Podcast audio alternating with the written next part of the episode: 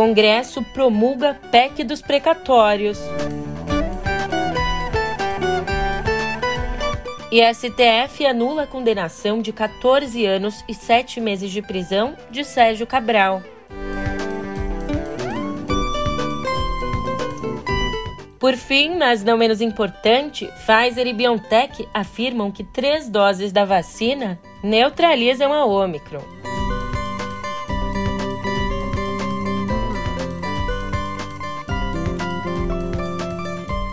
Um ótimo de uma ótima tarde, uma ótima noite para você. Eu sou a Julia Kekia e vem cá, como é que você tá, hein? Se faltava um chacoalhão para te fazer despertar de vez nessa quinta-feira, você tá no lugar certo. Afinal, hoje, protesto, bate-boca e confusão no pé do ouvido.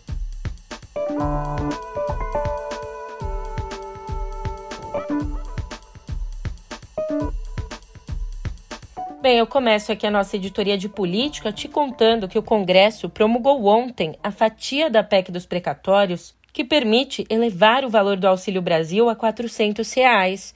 Mas a gente pode dizer que o evento foi tudo, menos tranquilo.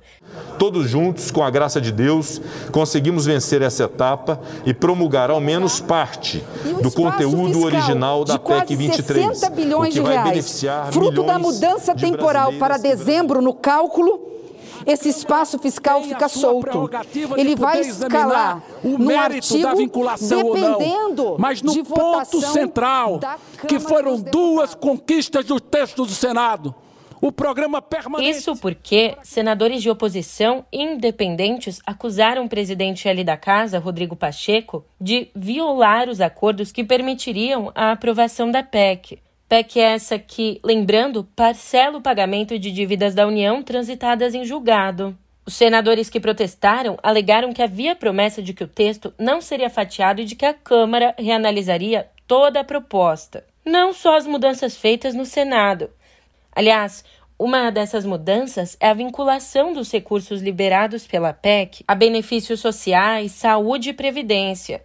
Enfim, naquele clima todo de tensão, a senadora Simone Tebet acusou abertamente Pacheco de abrir uma crise na casa e de não cumprir acordos. Eu lamento muito. Vossa Excelência não cumpriu o acordo que nós fizemos em público para garantir o voto. Essa PEC não passaria.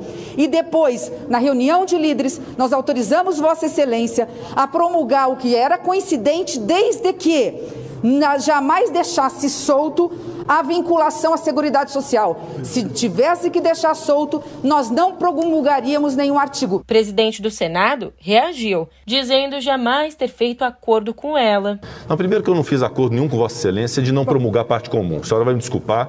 Bom, é, nós então, temos que ter honestidade então, intelectual nisso. Eu vou pedir as notas taquigráficas, as não, imagens não é lá, da palavra de Vossa Excelência na tribuna. Eu não fiz nenhum acordo com Vossa Excelência nesse sentido.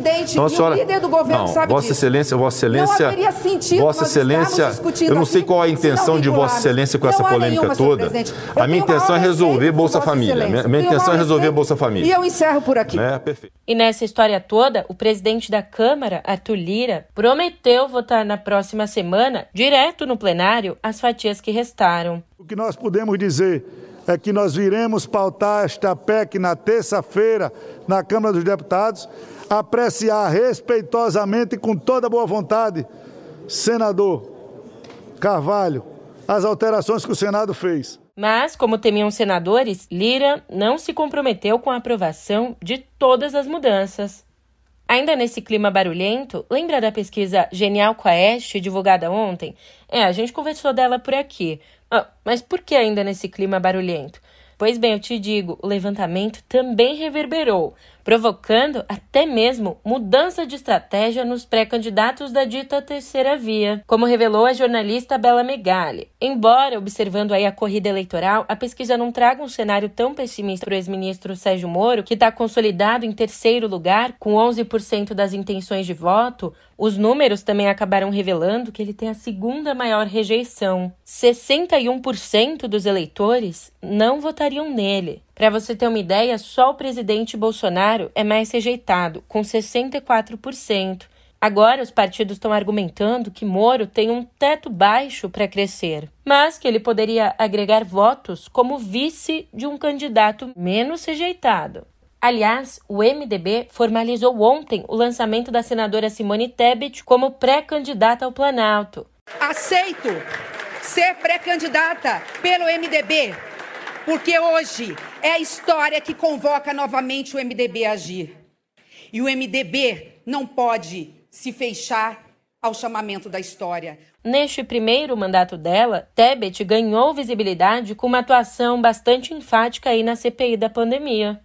Agora, presta atenção aqui: uma manobra que congregou partidos da esquerda, como o PT e o PSB, ao Centrão, adiou mais uma vez a votação do parecer do deputado Fábio Trade sobre a PEC que permite a prisão de condenados em segunda instância. Escuta só como funcionou essa manobra.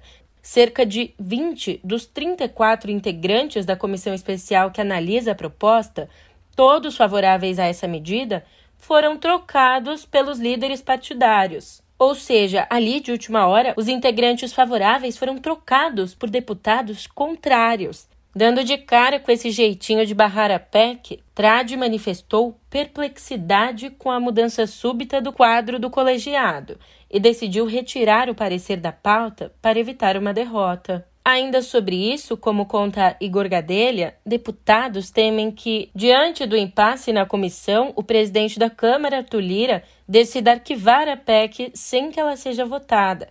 Já lá no STF, o ministro Luiz Roberto Barroso reconheceu ontem, em uma decisão monocrática, a validade das federações partidárias. Ele rejeitou uma ação na qual o PTB alegava que as federações buscam burlar as proibições das coligações em eleições proporcionais. Só que esse argumento aí foi descartado por Barroso, que afirmou que as federações, por mais que permitam que os dois ou mais partidos disputem a eleição em conjunto, também acabam exigindo que eles tenham afinidade programática e que atuem como uma só legenda no Congresso por quatro anos, Agora, essa decisão vai ter que ser confirmada pelo plenário do Supremo. E já que chegamos ao Supremo, eu te conto que a segunda turma anulou, por três votos a um, uma das condenações do ex-governador do Rio, Sérgio Cabral Filho, ali no âmbito da Operação Fratura Exposta, que investigou fraudes na saúde. Bom, o relator, o ministro Gilmar Mendes, entendeu que o juiz Marcelo Bretas, que condenou Cabral a 14 anos e 7 meses de prisão nesse caso, não poderia ter julgado uma investigação na área da saúde porque as ações da Lava Jato Carioca sob a competência dele se referiam a fraudes na Secretaria de Obras do Estado. Portanto, o processo vai agora para um outro juiz federal, que vai decidir se aproveita ou não as decisões de Bretas e também se aproveita ou não as provas colhidas no caso. E os advogados do ex-governador e de outros condenados querem que essa decisão seja estendida a diferentes processos julgados por Bretas. Apesar da anulação dessa sentença de mais de 14 anos, Cabral continua preso, condenado a quase 400 anos de cadeia por uma série de outros crimes. Saindo agora do Brasil e pousando na Alemanha, cá entre nós que era mais do que esperado, mas nem por isso é menos histórico. Mit Ja haben gestimmt 395 Abgeordnete. Depois de 16 anos no poder, a democrata cristã Angela Merkel passou o cargo de chanceler da Alemanha para o social-democrata Olaf Scholz, que lidera uma coalizão com os liberais democratas e os verdes. O novo líder da maior potência da União Europeia tem em comum com a antecessora uma boa capacidade de diálogo. E isso a gente consegue ver com a própria coalizão. Só que, coitado, ele herda dela um enorme problema o recrudescimento da pandemia de coronavírus ali no país.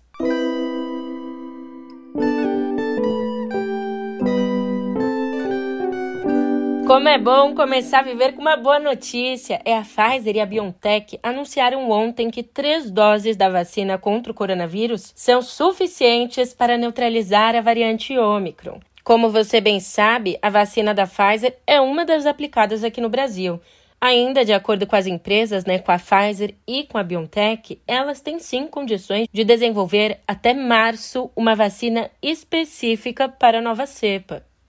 E, para alegria da maioria e o terror de alguns, o governador paulista João Dória anunciou que o passaporte de vacinação será exigido em todo o estado a partir do dia 16, inclusive nos aeroportos, caso o governo federal não adote a medida àquela data. E é bem improvável que isso aconteça, viu? Porque ontem o presidente Jair Bolsonaro reiterou a apoiadores o repúdio ao comprovante. É quase o Brasil. O Supremo deu poderes para governadores e prefeitos. Né? Eu falo da minha linha. Eu não fechei nenhum botequim. Né? E jamais vou exigir o passaporte de vacina de vocês. Imagine se tivesse o Haddad no meu lugar. Meu Deus. Agora. Pois bem, eu até fui buscar aqui o número, porque essa medida no território paulista acabaria atingindo uma grande parte dos viajantes que chegam até o nosso país, já que os aeroportos de Cumbica, Viracopos e Congonhas concentram dois terços do total de voos internacionais no país. Enquanto isso, o premier britânico Boris Johnson impôs regras mais rígidas para conter a disseminação da variante Ômicron. Chamado por ele de Plano B, o programa impõe trabalho remoto, uso de máscaras mesmo em locais abertos e exigência de comprovante de vacinação. Olha, quem avisa amigo é. Prepare os ouvidos para essa notícia aqui. O Ministério da Mulher, da Família e dos Direitos Humanos, da ministra Damares Alves, tentou apresentar no Conselho Nacional dos Povos e Comunidades Tradicionais uma proposta que classificava garimpeiros e pecuaristas como povos tradicionais, equivalentes aí a indígenas e quilombolas. A ideia acabou sendo abortada pela reação de integrantes do Conselho. Para eles, a iniciativa buscava legitimar grupos que agem na ilegalidade. Enquanto isso, a Comissão de Fiscalização Financeira e Controle da Câmara aprovou ontem um convite para o ministro do Gabinete de Segurança Institucional, o general Augusto Heleno, explicar a autorização para o garimpo em áreas virtualmente intocadas da Amazônia. Por ser um convite, não uma convocação, o general não é obrigado a comparecer. O Ministério Público Federal abriu uma investigação sobre a liberação de sete projetos de garimpo nessa região. Ainda existe aí o temor de que esse seja o prenúncio de autorizações para mineração em terra indígena.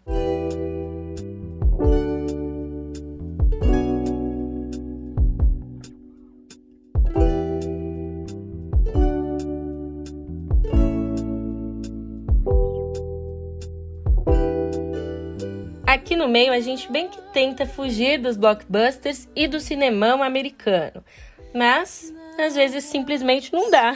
Hoje aqui nas nossas estreias, a estreia mais importante nos cinemas é a refilmagem de Steven Spielberg para Amor Sublime Amor, um musical que arrebatou 10 Oscars, incluindo melhor filme em 1961. Trata-se da peça West Side Story, um marco do teatro musical americano, adaptando Romeu e Julieta para Nova York dos anos 50 e seus conflitos entre porto-riquenhos e americanos brancos.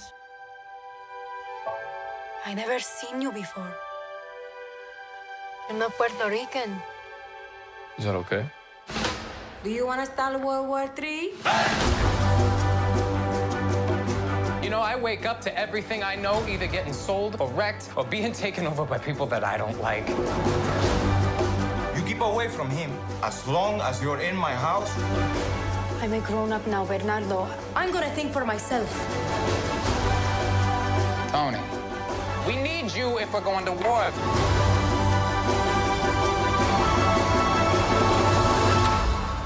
Who are you? Friend or foe?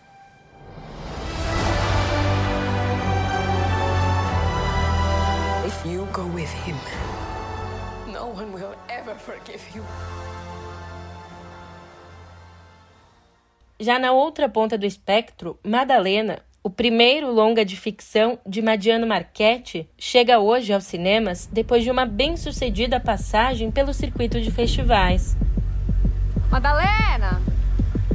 A Bianca, que é nossa ouvinte, entrou em contato aqui com a rádio tentando localizar a amiga Madalena. Madalena está desaparecida. Ela mora no bairro Canaã 2 e foi vista pela última vez na quarta-feira.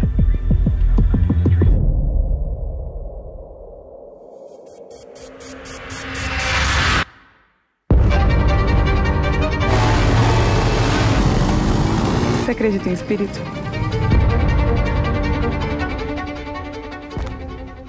Filme trata da violência contra a população LGBTQIA, aqui no Brasil, a partir da ótica de três jovens que encontram o corpo de uma mulher trans, a Madalena, do título, em uma plantação de soja.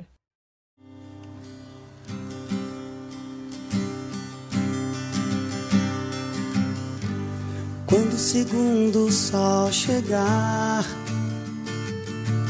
para realinhar as órbitas dos planetas, derrubando com assombro exemplar o que os astrônomos diriam se tratar de um outro cometa. Quando o segundo sol chegar. Parece que foi ontem, mas já se vão quase 20 anos daquele dia 29 de dezembro em que as rádios anunciaram a morte de Cássia Eller, aos 39 anos. Então, no auge da carreira, com o CD DVD acústico MTV, para lembrar a data e celebrar o legado de uma das mais notáveis vozes de sua geração, será lançada amanhã a faixa inédita Espírito do Som. Essa canção foi gravada em 85, numa fita cassete, então apenas com voz e violão. Chico Chico, filho da cantora, o violonista Rodrigo Garcia e o pianista Pedro Fonseca isolaram o vocal de Cássia, que ganhou uma nova roupagem instrumental. Os três também fizeram uma homenagem a ela ontem à noite, na entrega do prêmio Multishow, e a homenagearam tocando Mãe, do disco Pomares, de Chico Chico. Mesmo eu querendo ficar, acho que eu devo partir, acho que eu devo saltar, mesmo que eu possa cair Acho que eu vou cimentar, ainda que vá ruir. Penso que eu possa sarar, ainda que eu vá ferir. Minha mãe, minha mãe, minha mãe, Maria. Para a viúva de Cássia, Maria Eugênia Vieira Martins, as duas foram um exemplo que abriu portas. Depois da morte da cantora, ela teve que disputar na justiça a guarda de Chico. Então, com oito anos, com o avô do menino.